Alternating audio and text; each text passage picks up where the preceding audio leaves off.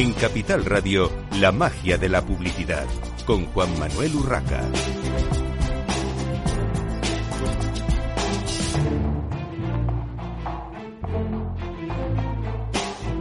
Bienvenidos un viernes más a la magia de la publicidad en Capital Radio. Les habla Juan Manuel Urraca.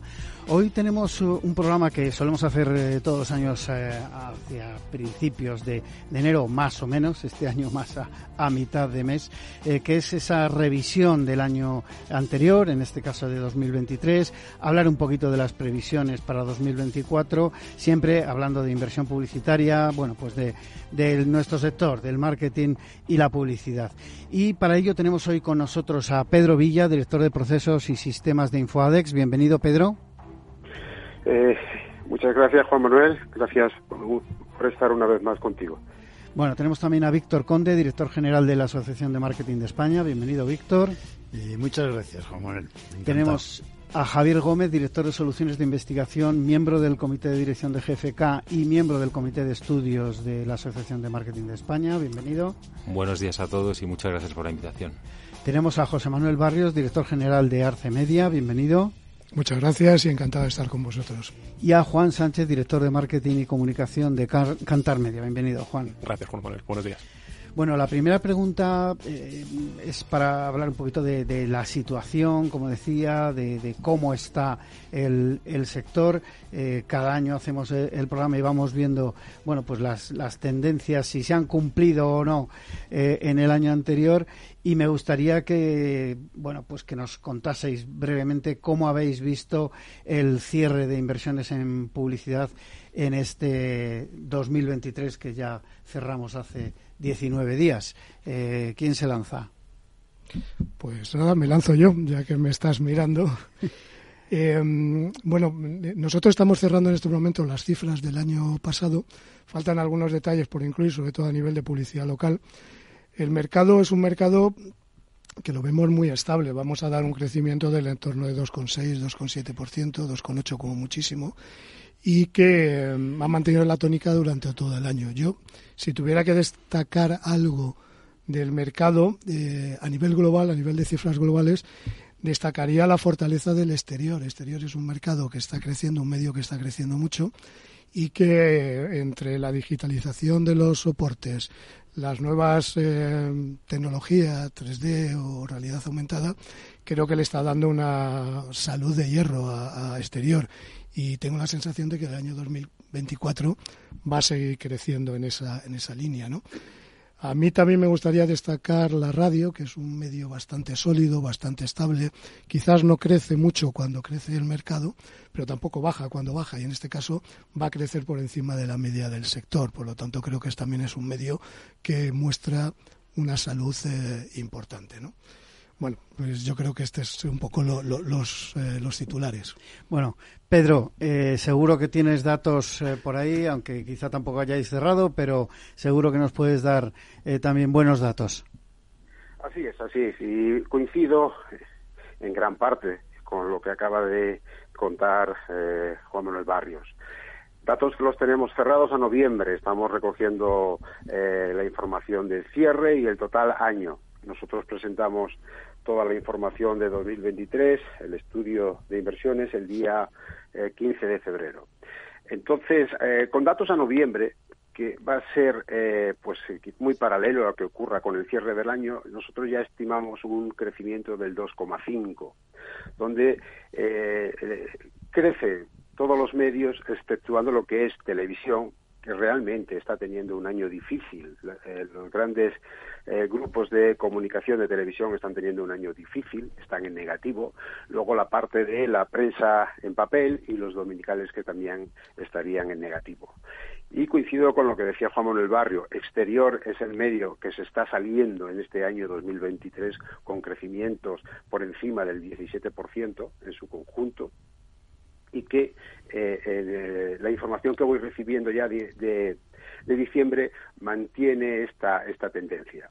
Eh, por supuesto, digital. Todo lo que tiene que ver con digital también está en crecimiento, sobre todo la parte de redes sociales, a pesar de Twitter, que realmente el comportamiento de la publicidad en Twitter ha caído de forma importante, eh, sobre todo en el último semestre de 2023, pero aún así las redes sociales están creciendo de forma importante en torno al 8 el 9%.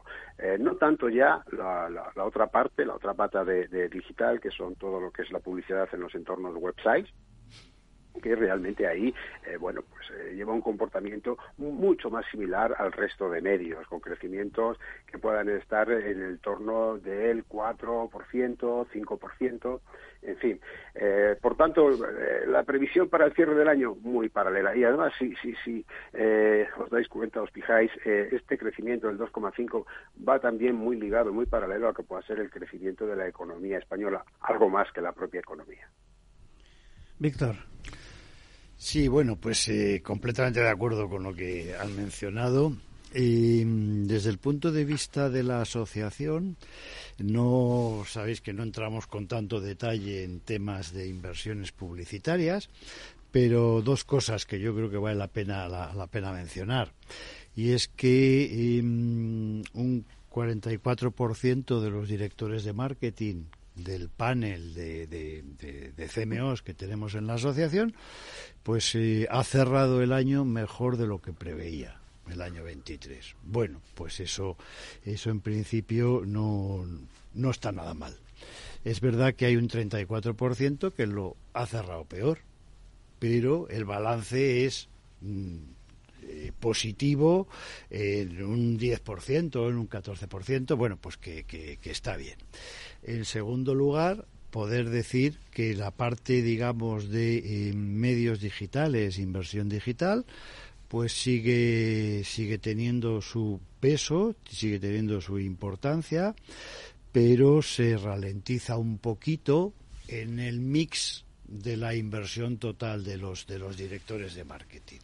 Entonces, si hace seis meses pues eh, básicamente el 47% de los directores de marketing mencionaban que eh, invertían más del 40% en digital, eh, ahora es un 44%, bueno, bastante estable, pero ya no es, ya no son esos crecimientos. parece que la inversión en digital ya se ha ya se ha estabilizado, se ha, mm, se ha conformado y entonces crecerá en la medida en la que crezcan las inversiones en marketing.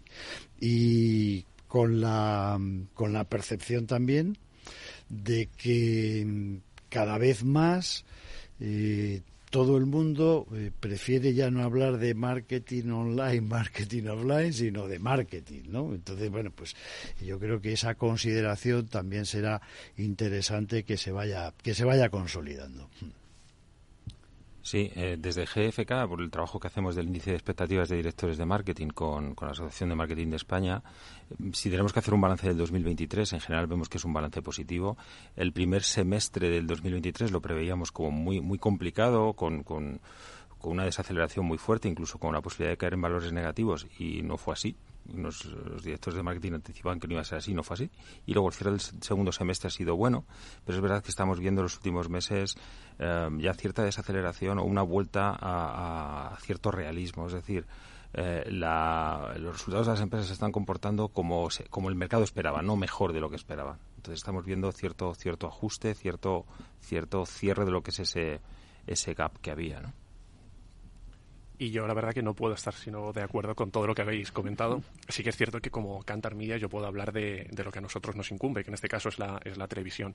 Eh, si bien es cierto, eh, es un medio que ha venido pues eh, cayendo su audiencia, creo que eso es algo que ninguno podemos negar. Sí que estamos viendo que tanto en España como en otros países de la Unión Europea es un descenso que ya se ha estabilizado. Venía de descender a doble dígito, ahora ya está en un solo, en un solo dígito, pero sí que igualmente, y han, y han comentado al principio el tema de la resiliencia, sí que, sí que creo, y además eh, creo que lo puedo demostrar, eh, es un medio resiliente, es un medio que ha sabido, que ha sabido evolucionar, que ha sabido adaptarse. De hecho, por ejemplo, hablando de, datos, la semana pasada publicamos un, un, report, un gráfico, que eh, lo que pretendía era representar la realidad del consumo audiovisual en España. Eh, en cuanto al ser o, la cuota de, audiencia. Y podemos ver cómo en diciembre del 23 el 83,8, o sea, casi el 84% de, de la audiencia en el dispositivo televisor, em, correspondía a la televisión lineal, tanto abierta como de, como de pago. Por lo tanto, ¿es un medio que está eh, descendiendo su, su audiencia? Sí, evidentemente eso es algo que los datos lo avalan y no podemos negar. Que se ha eh, estabilizado ese descenso también. Que sigue siendo un medio resiliente que se ha sabido adaptar, que ahora la televisión es digital, gracias a la teleconectada, a las Smart TVs, todo este tipo de, dispositivos, y que sigue teniendo una penetración enorme en el, en el mercado español y que sigue siendo un medio clave eh, a la hora de hacer una campaña de marketing o, eh, a tener en cuenta dentro del mix, del mix de medios por recuerdo que genera, eh, la cobertura que tiene, eso creo que tampoco se puede, se puede negar. Evidentemente también es cierto que todos estamos ahora mismo también más acostumbrados, nos estamos acostumbrando más a, pues bueno, a todo este tipo de consumos audiovisuales, hacerlos quizá ya más multiplataforma. Hablemos en ese sentido, una combinación de lo que es pues tele lineal con eh, vídeo online. Eh, antes de continuar con el análisis, y ya que has introducido el tema de, la televisión conectada, de la famosa CTV, eh, ¿la CTV crees que cambiará esa tendencia de eh, inversión, eh, digamos, estabilizada ya, mm, decías, Juan, o, realmente volverá, puede volver a crecer? Yo creo que ahora mismo los últimos, no tengo el dato últimamente, el último en la cabeza, el último evento al que asistí, creo que fue la presentación de un informe sobre teleconectada de la IAB con datos de Price, de PricewaterhouseCoopers. Eh, y ellos eh, estimaban un crecimiento eh, bastante importante en los próximos años en la televisión conectada. Entonces sí consideramos que eso va a ser un, medio potente y, un, y algo en lo que va a haber que tener muy en cuenta, porque como digo, eh, tiene las, los beneficios de lo que es la tele lineal en cuanto a la cobertura que genera y, y recuerdo, pero tiene además los beneficios de, pues bueno, de ser un medio digital también. Bueno, eh, volviendo al análisis de 2023, eh, eh, Pedro, José Manuel, no sé si tenéis datos por medios. Has avanzado ya, los dos habéis avanzado algo. Estabas comentando, José Manuel, el tema de, de exterior.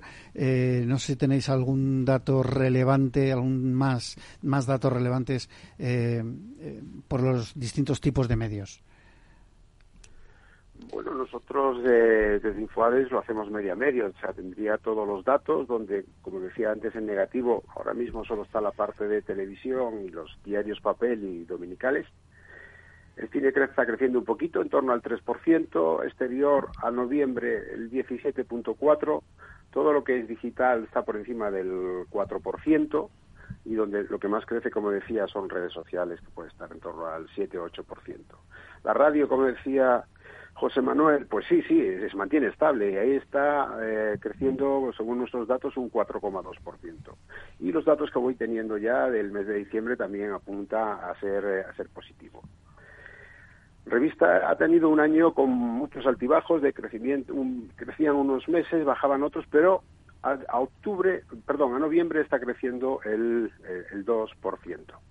Esto nos da un mercado que crecería el 2,5% y que básicamente estos crecimientos vienen por eh, los grandes sectores de todo lo que tiene que ver con los anunciantes, de sectores de distribución, de cultura, el sector de automoción está invirtiendo mucho en, publicidad, el sector de belleza, entonces, bueno, al final estimamos que, el mercado de los medios de comunicación va a estar en positivo con el cierre de 2023. Eh, coincido mucho con lo que está comentando Pedro. Los datos que nosotros manejamos están también en esa línea. La televisión es un medio que está perdiendo el entorno al 2, 2 y pico por ciento. La prensa a nosotros también nos sale por debajo del año pasado y además del exterior que comentaba exterior anteriormente y la radio, eh, cine, que es un medio pequeño, también nos da crecimiento sólido respecto al año pasado. En, el mundo digital el dato global es muy similar al que ha comentado Pedro con las redes sociales y los buscadores. A mí me gustaría aportar aquí, eh, un poco en la línea de lo que comentábamos anteriormente de la televisión conectada, que la parte digital de televisión a nosotros nos da un crecimiento sólido y muy por encima del año pasado, del entorno del 7%. ¿no? Eso probablemente debe ayudar a que el año que viene la televisión remonte esa situación negativa que lleva arrastrando en los dos últimos años. ¿no? Ese, ese 7%, perdona José Manuel, eh, exclusivamente lo que es CTV. No, no, este es la parte digital de televisión, está incluida ahí CTV. Está incluido CTV. Eh, y bueno, respecto a los sectores, pues no, poco que añadir a lo que ha comentado Pedro. Yo quizás destacaría también que el sector público de la administración ha tenido también un crecimiento muy, muy grande este, este año pasado. Eh, bueno, ha invertido la administración en general y la administración central en particular crecimientos importantes. Eh, también me gustaría destacar lo que ha comentado de automoción. Automoción lleva un par de años o tres con caídas importantes y apunta a que este año pues vaya a recuperar algo. No recuperan los datos de prepandemia ni mucho menos, pero bueno, esperemos que con esto sirva para afrontar el año 2024 mejor porque la automoción es un sector clave en nuestro mercado publicitario, ¿no? Sí, de hecho, en todos los rankings en los últimos años, en las últimas décadas, diría yo, eh, las grandes marcas del sector eran las que estaban en el, como se suele decir, el top ten de inversión publicitaria y, bueno, mm, parece que choca cuando no ves esas grandes marcas eh, o del retail, por ejemplo, ¿no? estos dos sectores en los primeros en los primeros puestos. Eh, de todas formas, siguiendo un poco con el tema de los sectores y, y ahondando en el tema del automóvil. Eh, teniendo en cuenta que por los datos que, que da ANFAC y, que, dan que da el sector, eh, las ventas no se acaban de recuperar. O sea, esto está, eh, no vamos a decir que muy mal, pero, pero está muy complicado, vamos a, decirlo. Eh, ¿Qué creéis que va a pasar con, la inversión publicitaria? Porque eh, eh, ayer en la presentación del índice de expectativas se hablaba de que bueno hay que invertir para mover el sector, pero claro, cuando llevas años en los que las ventas te dicen, oye, esto no, no chuta, no sé hasta qué punto un director de marketing de una marca automovilística tiene fuerza para llegar a su comité de dirección y decir, darme más pasta que hay que seguir moviendo esto. Eh, no lo sé, ¿cómo, cómo lo veis, Víctor? Bueno, eh, dentro de, de, la asociación y con independencia del, del índice, del estudio del índice de expectativas que presentamos ayer, como bien dices, pues los socios que tenemos específicamente del sector, pues están debatiéndose con esfuerzos importantes por intentar crecer, eh, pero claro, es que vienen de una caída del año 20 eh, estrepitosa. Entonces, recuperar los niveles prepandemia todavía está muy lejos en el sector. Y entonces, recuperar ese volumen, por así decirlo, de inversión publicitaria y de esfuerzo de marketing, pues, eh, pues es que no da. sí, evidentemente se sigue creciendo, pero sobre una base que llegó a ser pues el 70% de lo que era. Entonces, eh, no se ha recuperado ni mucho menos el 100%, pero hay intención de seguir apostando eh, en la línea general que comentábamos ayer en el índice, es decir, la para mantenimiento, para crecer ventas, hay y la necesidad imperiosa de eh, incrementar presupuestos de marketing. Sí, en concreto en, automoción, que hablabas de ANFAC, es verdad que, el cierre del 2023 ha sido en general bueno, 950.000 matriculaciones, pero todavía estamos un 20% por debajo de cifras del año 2019.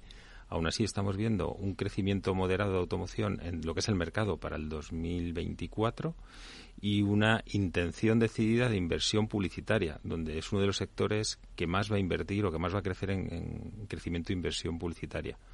Entonces, es, una herramienta importante para impulsar ese, ese crecimiento moderado de ventas y conseguir ese, ese crecimiento. Otro de los sectores que, por llamarlo de alguna manera, está complicado también es el, mundo del retail. Eh, también ha habido, digamos, movimientos en ese ranking de inversiones y, de hecho al final eh, los últimos datos que yo he visto eh, el top ten está copado prácticamente por las tecnológicas que tienen su problemática también pero bueno ya, ya veremos eh, su problemática en 2024 por, por cerrar ya tema 2023 ¿cómo veis la evolución de, del sector retail en cuanto a inversión? no sé si tienes por ahí Pedro algún dato que darnos A ver, el dato que obtenemos al cierre de noviembre sí nos está dando una caída para, para lo que es este, este sector.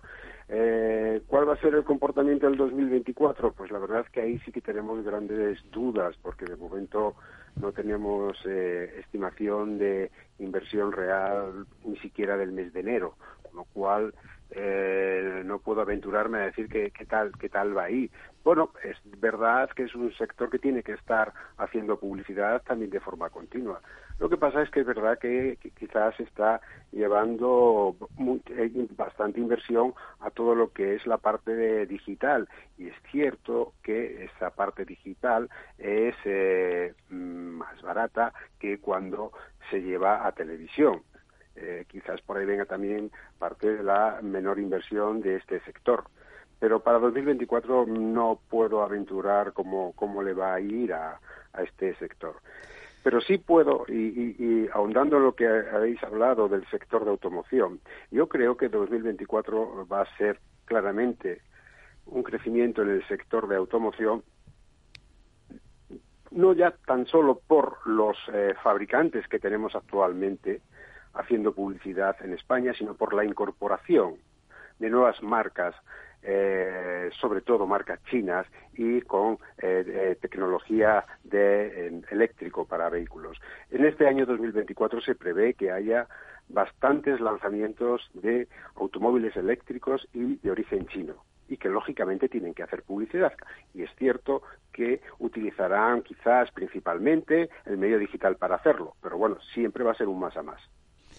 José Manuel, brevemente, que nos queda un minuto antes de la pausa. Simplemente decir que para nosotros la distribución o retail es un mercado plano, va a caer un poquito respecto al año pasado, pero no en cifras relevantes. Yo creo que el año que viene vamos a tener un sector similar, eh, a pesar de que coincido con que tiene que reactivarse la parte digital, etcétera. O sea que lo que pasa que también es un poco lo que comentaba Pedro, eh, em, las inversiones en digital para hacer eh, las campañas en digital, vamos a generalizar un poco, eh, son más baratas, con lo cual al final cuando hablamos de euros, pues claro, los rankings se mueven, ¿no? Porque si va solo a, a digital, no solo a digital, quiero decir, si una, un cuarenta y tantos por ciento de la inversión de las grandes marcas, como apuntaba Víctor antes, se va a, inversión en digital y, evidentemente cuesta menos, es porque se ha ahorrado, por decirlo de alguna manera, de otras, de otras partes.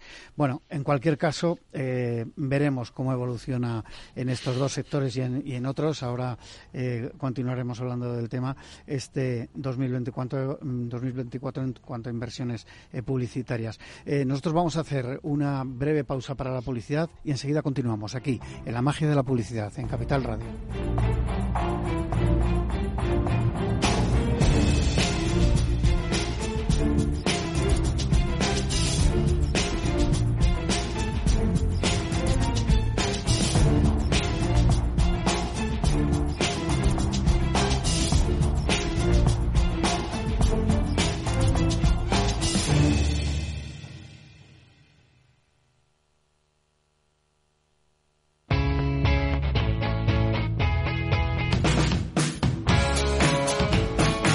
Economía despierta. Capital Radio.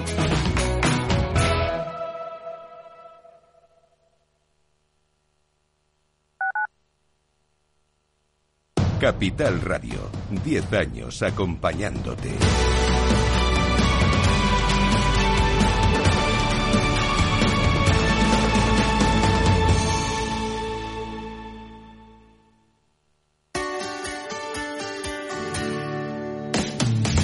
Humanos en la Oficina, el programa más divertido y de mayor influencia en el mundo de las organizaciones, con el presentador de mayor audiencia en el mundo del capital humano y speaker internacional Miguel Ángel Pérez Laguna.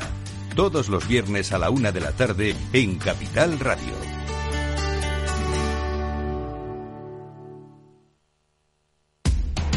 Información, análisis, previsiones, recomendaciones, todo lo que necesitas saber para tomar tus decisiones de inversión en Mercado Abierto, de 4 a 7 de la tarde con Rocío Arbiza, Capital Radio.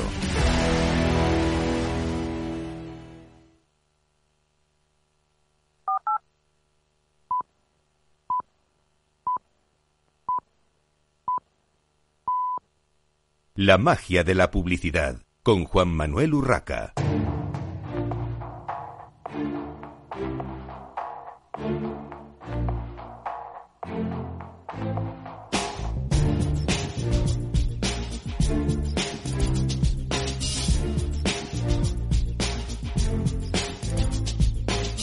Continuamos en esta mañana de viernes en Capital Radio en la magia de la publicidad, hablando de bueno de las inversiones eh, de 2023 y ahora ya nos metemos con esas expectativas, previsiones, eh, las grandes incógnitas de, de 2024. Eh, y hablando de esas incógnitas, casi sin, sin quererlo, al preparar la entrevista, esta, esta tertulia, me salió el tema de la inflación cómo está afectando la inflación en general y qué pasará a lo largo de este 2024, porque aunque, bueno, cuando pones el telediario te dicen que no, que esto se va a moderar, eh, los precios siguen creciendo y la gente al final tiene menos dinero en el bolsillo. Eh, se lo gasta, se gasta todo lo que tiene y, más, pero que tiene menos también es una evidencia por esa inflación. ¿Cómo creéis, eh, voy a empezar por Pedro, ya que entra por teléfono, Pedro, ¿cómo crees que va a influir esa eh, inflación que sigue bastante elevada para lo que estábamos acostumbrados en cuanto al sector publicitario? Bueno, sí, se, está en el 3,1 en el, en el 2023 y yo creo que seguirá en el entorno del 3, entre el 2,5 y medio el 3 a lo largo del 2024. Pero es cierto que después de la pandemia la realidad de la población española ha cambiado de forma notable. Entonces, y como tú bien decías, mm, probablemente hay menos dinero en los hogares, pero es que se está gastando todo lo que hay y más.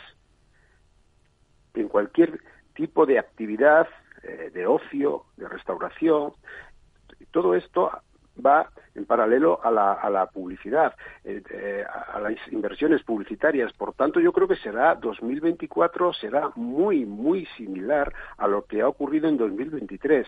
Sí, la inflación está ahí y la inversión publicitaria está ahí y sigue eh, con crecimiento. Lo que ya lo que sí es cierto es que ya no hay crecimientos importantes en el sector publicitario.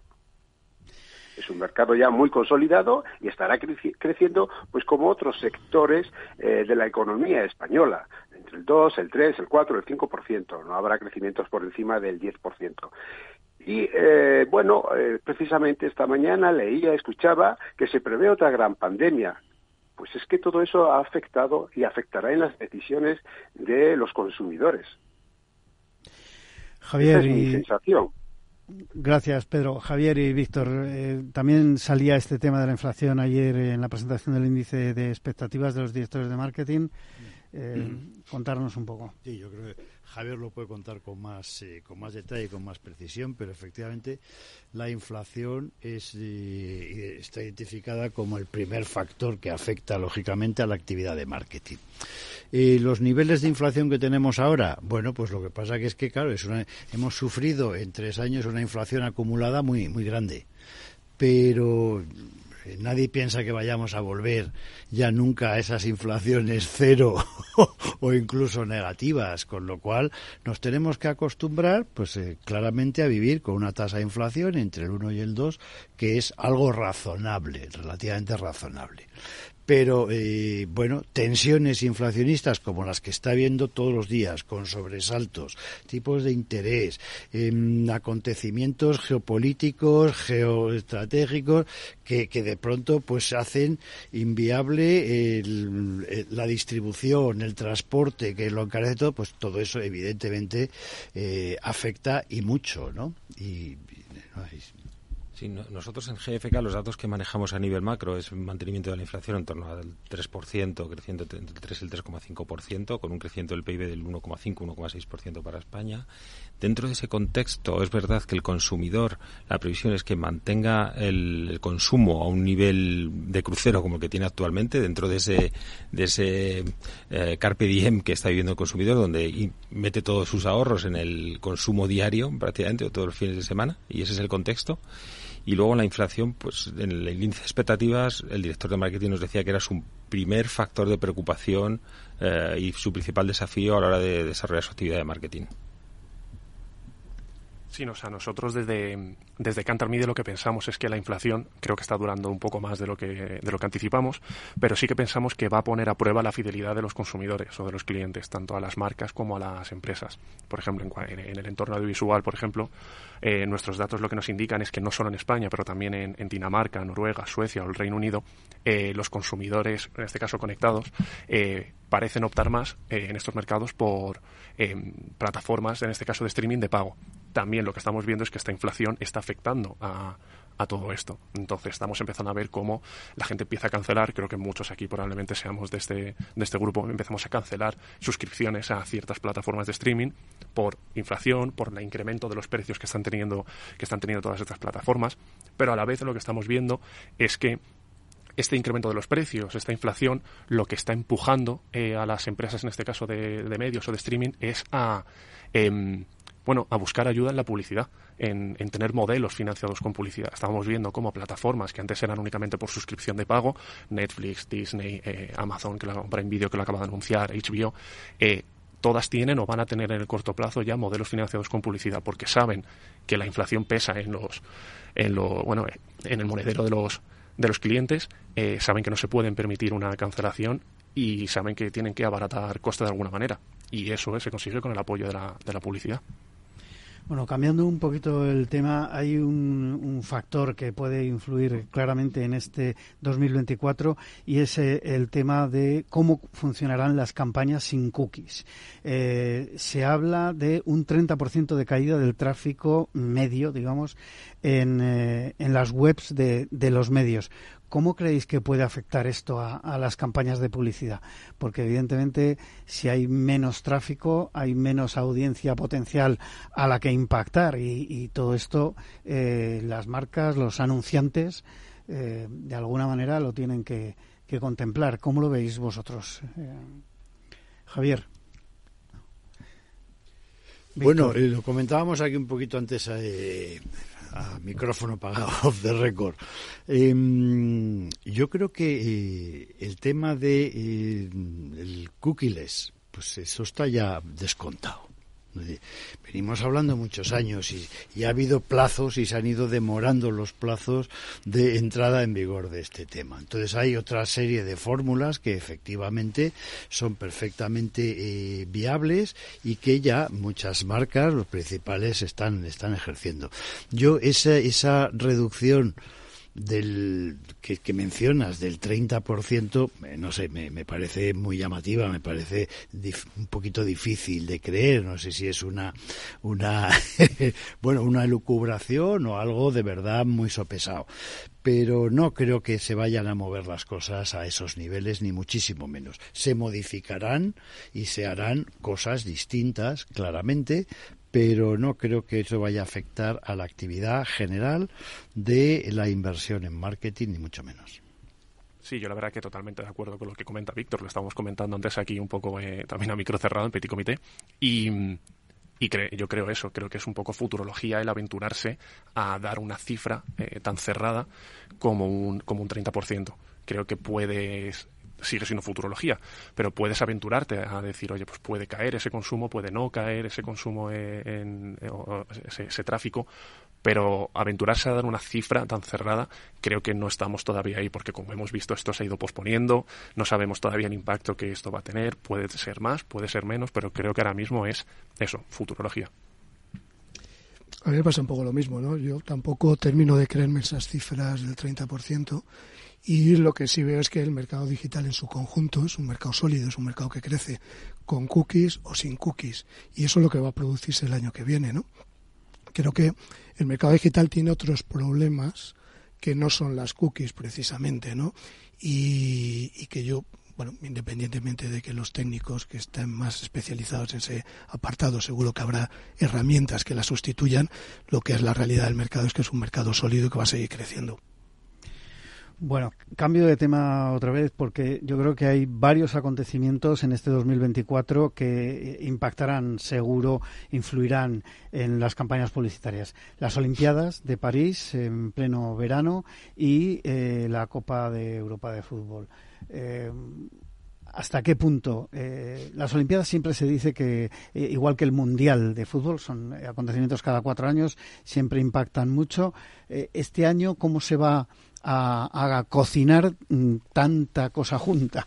No sé cómo lo ves. Bueno, te falta, te falta un ingrediente importante que también son las campañas electorales. Es decir, que Además es, de es un año electoralmente hablando bastante activo, con lo cual eh, creo que en el panorama publicitario todo esto, bueno, pues redunda en que habrá bastante actividad, creo yo.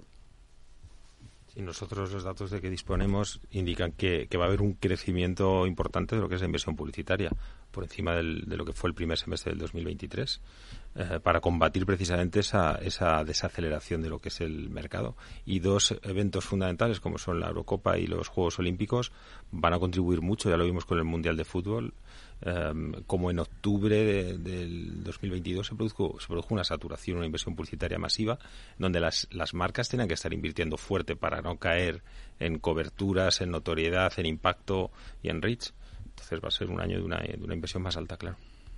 Sí, además, eh, yo creo que justo además un año como este, que tenemos, eh, como decíamos, elecciones, tenemos las Olimpiadas, tenemos, eh, pues tenemos fútbol, creo que todo esto al final también va, va a ayudar a, la tele, a la televisión, a la emisión lineal. Al final son, son emisiones que, que siguen manteniéndose muy fuertes en, este tipo de, en este tipo de formato, en el modelo de televisión. O sea que creo que puede ser un buen año para ellos. Siempre que hay algún evento de estas características, mm, empezamos el año con mucha ilusión, que van a ayudar mucho a crecer. La realidad es que después no se nota tanto.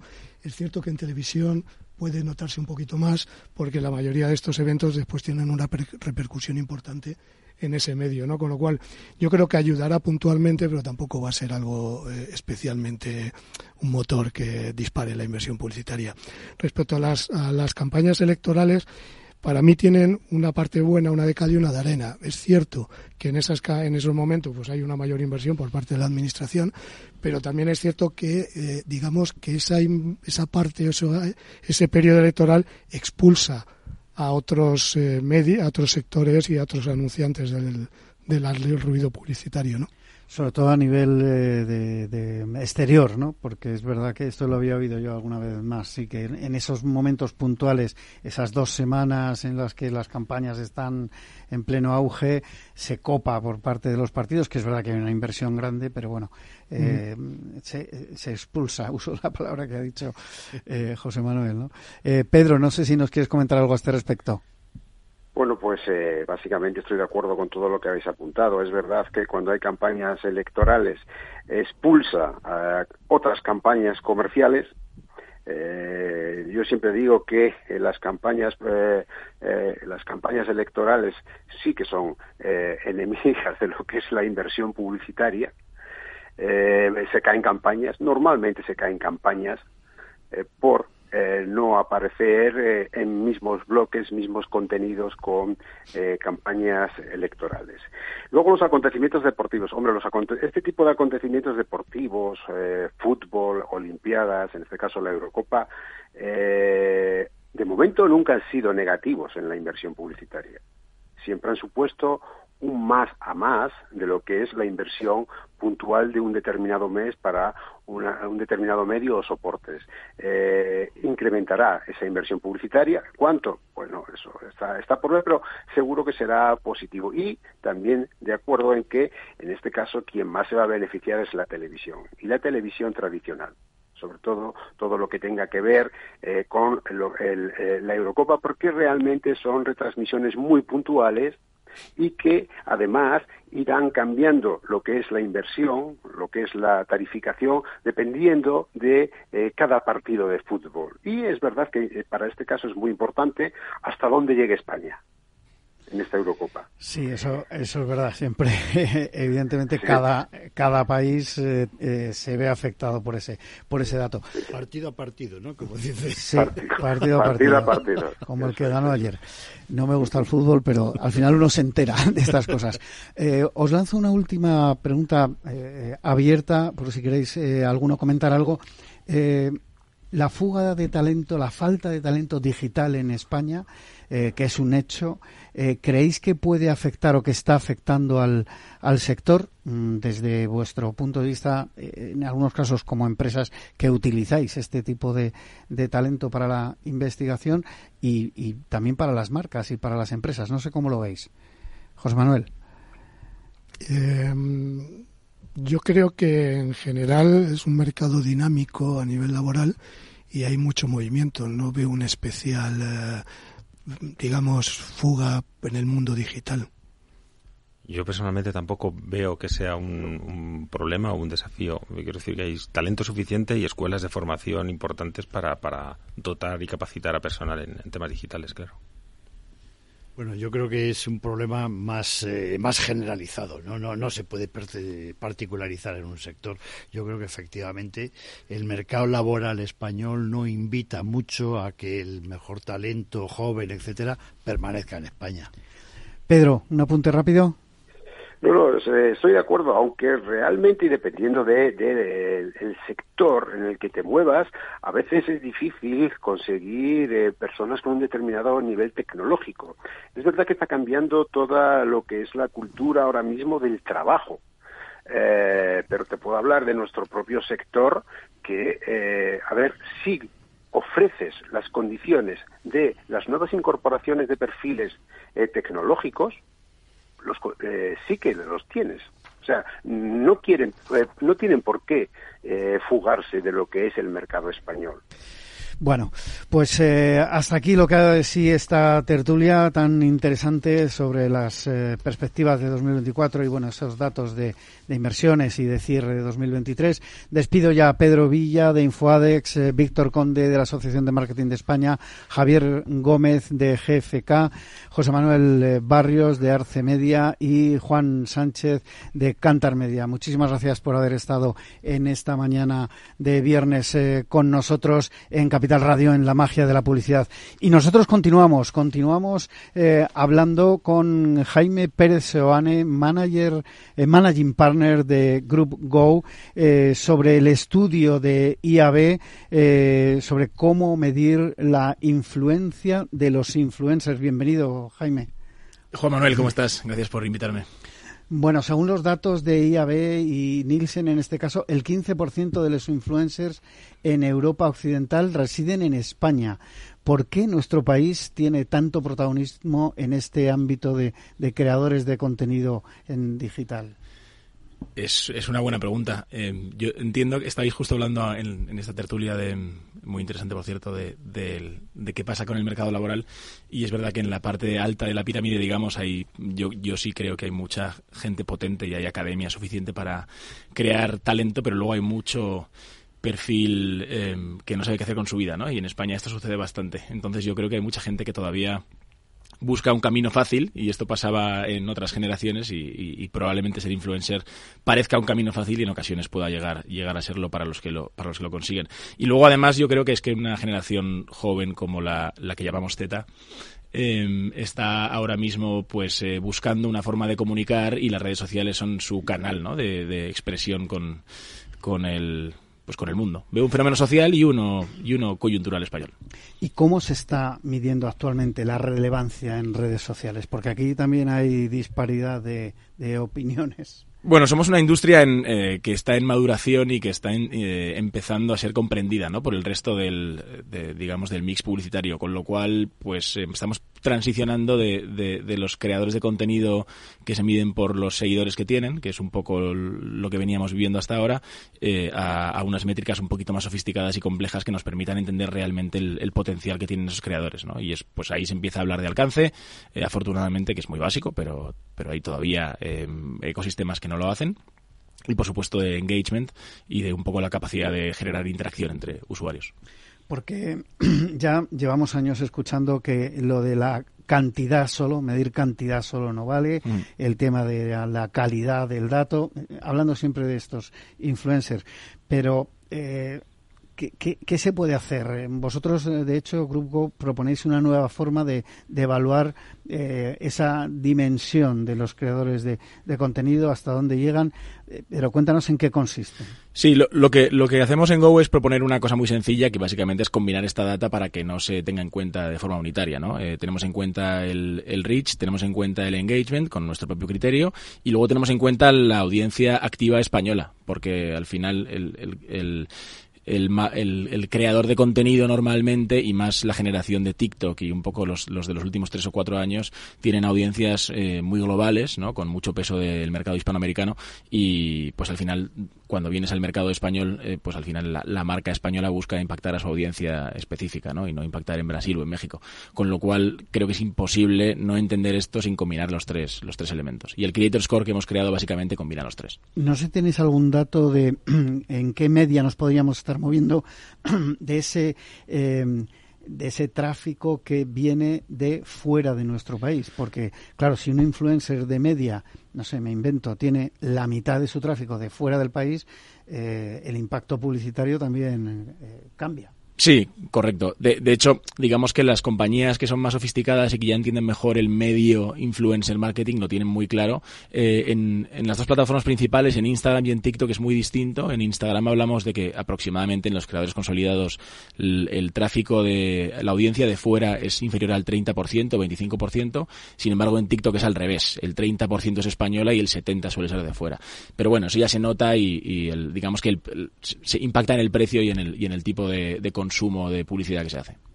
Bueno, en cualquier caso, eh, en el caso de TikTok que has comentado, mm. eh, me parece una cifra, o sea, yo había dicho un 50%, eh, pues eso, tirando por lo alto. el creador con un 50% Juan Manuel en TikTok de, de audiencia española es el absoluto rey de TikTok, ¿no? Prácticamente no hay. Me parece impresionante y muy importante de, de cara a que las marcas que van a planificar sus acciones en TikTok lo tengan en cuenta, porque claro, a ver si eres una marca global, da igual si estás impactando o quieres impactar al consumidor español, entiendo que lo tendrán que, tener en cuenta. Hablabas de la importancia del, engagement. Eh, ¿Cómo puede ayudar o qué herramientas hay ahora mismo para ayudar a las marcas a evaluar el engagement de estos influencers? Al final todas las herramientas viven de las mismas fuentes que son las plataformas en sí. Nosotros dependemos de la información que nos dan Instagram, TikTok, YouTube o, Twitch, ¿no? Las plataformas eh, que son las que proveen la información final. Entonces, las eh, uses la plataforma que uses, lo que harán es chupar información de las APIs, teniendo a gente de, que sabe de datos eh, aquí delante, pues sé que, se, que saben de lo que hablo. Y, y básicamente luego es cómo entiendes esa información. La información todos la damos por legítima, pero nos fiamos de, de lo que nos dan los, las plataformas, las redes sociales. Pero crees que las marcas, eh, a ver, porque muchas veces cuando hablamos de estas cosas, cuando hablamos de digital en general, eh, damos por supuesto una serie de datos que llegan de diferentes eh, medidores en este caso. Mm. No quiero entrar en el tema de GFK porque es el medidor oficial, digamos, pero no, no es el día para hablar de esto. Pero al final, como pasaba también con la televisión lineal, aceptamos una serie de digamos, de medidas, eh, de procedimientos que nos valen para todos. Pero mm, siempre hablamos de que en digital se puede medir todo, todo es más exhaustivo. ¿Hasta qué punto son mm, fiables todos estos datos que estamos manejando ahora y que eh, o bien las agencias digitales o las agencias de medios trasladan a las marcas como algo, sin meterme en polémica, como la Biblia de, de los datos, ¿no? Sí, completamente. O sea, para mí el desafío de la vertical de creadores de contenido e influencer marketing está en la volatilidad, ¿no? Al final tú trazas un histórico en digital sobre cómo se comportan eh, las plataformas, los canales, incluso las, no sé, los sitios web y puedes acertar bastante con, lo que puedes esperar. En, los creadores de contenido es mucho más volátil y el contenido es mucho más cambiante, con lo cual el análisis es bastante certero, pero es a posteriori siempre, lo cual no ayuda a, a ser muy fino y hacer cosas en masa, ¿no? Eh, pero bueno, yo creo que, las compañías están aprendiendo a entender cómo funciona esto y luego se están acompañando de herramientas que les aseguran el éxito el performance está jugando eh, un peso fundamental este año en influencer marketing. ¿no? Ya, prácticamente no hay campañas orgánicas de influencer marketing. digamos que, que, que, está jugando, eh, y esto es interesante, en el mix publicitario de una forma más integrada, no es, no es un ente independiente. ¿Y todo esto eh, funciona también o puede evaluar el alcance de contenidos concretos de una marca en, todo el mundo influencer? Sí, se pueden medir los contenidos concretos de, cualquier marca, seleccionar los contenidos y, evaluarlos solo por su alcance o, hacer un mix como hacemos nosotros, ¿no? influyendo el engagement, influyendo la audiencia española. De alguna manera, la relación de las marcas con los influencers, que hemos visto en los últimos años que, se ha desbordado, ha sido un, un boom tremendo, puede llegar a desbancar a la publicidad, digamos, más o menos tradicional o siempre será o debería ser eh, como algo complementario, acciones complementarias a, eh, bueno, pues el mix de medios que tenga la, la marca? Yo, yo soy un creyente acérrimo del mix y para mí no tendría sentido una cosa sin la otra y viceversa. Eh, es verdad que el creador de contenido se siente como un ente peligroso a veces porque es, eh, es, ocupa de muchos territorios, ¿no? Eh, digamos que va acaparando y como tiene esa personalidad, pues, pues además puede participar en eventos físicos, pero, pero bueno, el ejemplo que ponía de que ahora el performance ya está alineándose de una forma muy directa y, y capital con el influencer marketing es un ejemplo muy pequeño de que las acciones tienen que combinarse y complementarse y por supuesto eh, los medios tradicionales pesan un eh, bueno pesan por encima no al final el, el, influencer marketing yo creo que está un poquito más abajo en el funnel y pero el funnel es largo y, y esto da para que el mix sea para todos eh, por último porque nos queda un minuto nada más quién debería contratar o quién debería ser el, el, canal para conectar con un influencer desde una marca? ¿La propia marca? La agencia de medios, una agencia digital especializada en influencer marketing? El, el mercado está, está concentrándose o, más bien diría sofisticándose. Entonces la, respuesta a día de hoy sería que tenemos, hay agencias especializadas como la nuestra, eh, humildemente, que, sabemos muy bien lo que hacemos, pero las agencias de medios están cogiendo eh, conocimiento y capacidad y además incorporando compañías como la nuestra. Eh, no es nuestro caso, pero, pero ha habido bastante movimiento en el, en el mercado. Y, y, bueno, luego hay marcas, no hay ninguna marca grande en el mercado que esté funcionando sola, pero sí están creando equipos internos y volviendo un tema al, al tema del recurso humano con capacidad para entender lo que quieren. Bueno, pues eh, muchísimas gracias, eh, Jaime Pérez Sebane, manager partner, managing partner de Group eh, Go, por habernos hablado de este estudio de IAB sobre cómo medir la influencia de los influencers. A todos ustedes les espero el próximo viernes aquí en La Magia de la Publicidad. En Capital Radio se despide Juan Manuel Urraca.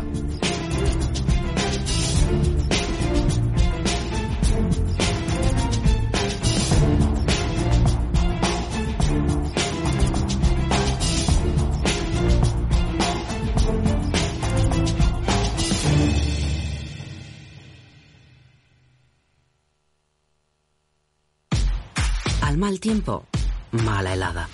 El cambio climático lo ha cambiado todo y los riesgos son más y más imprevistos, como las lluvias, las heladas o el pedrisco. Por eso necesitas un buen seguro agrario que garantice tu tranquilidad. Y ahora es el momento de contratar tu seguro de frutales. Agroseguro. Trabaja sobre seguro.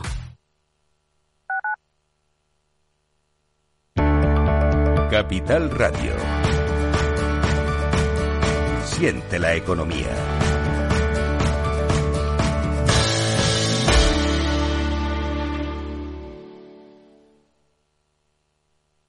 Disfruta de la mejor cocina gallega en Montes de Galicia. Todo un clásico moderno en el barrio de Salamanca. Disfruta de la variada dieta atlántica, de las mejores carnes y pescados tratados con respeto y transparencia y regados con una de las mejores bodegas de la zona. En grupo, en familia o en pareja, Montes de Galicia te ofrece el espacio perfecto en cada ocasión.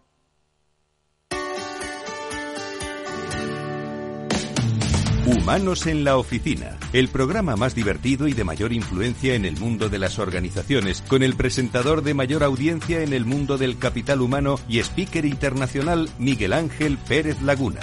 Todos los viernes a la una de la tarde en Capital Radio.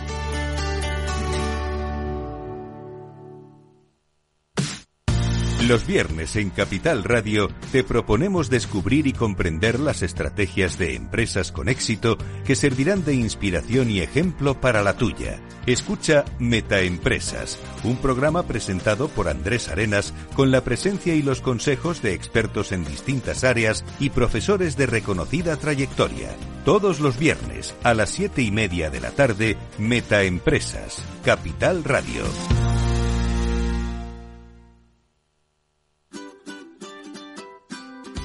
Mesa y Descanso es el programa donde Mar Romero te acerca cada fin de semana los mejores productos, te invita a disfrutar de los buenos vinos de cada denominación de origen y a conocer restaurantes y lugares de ocio con un encanto especial.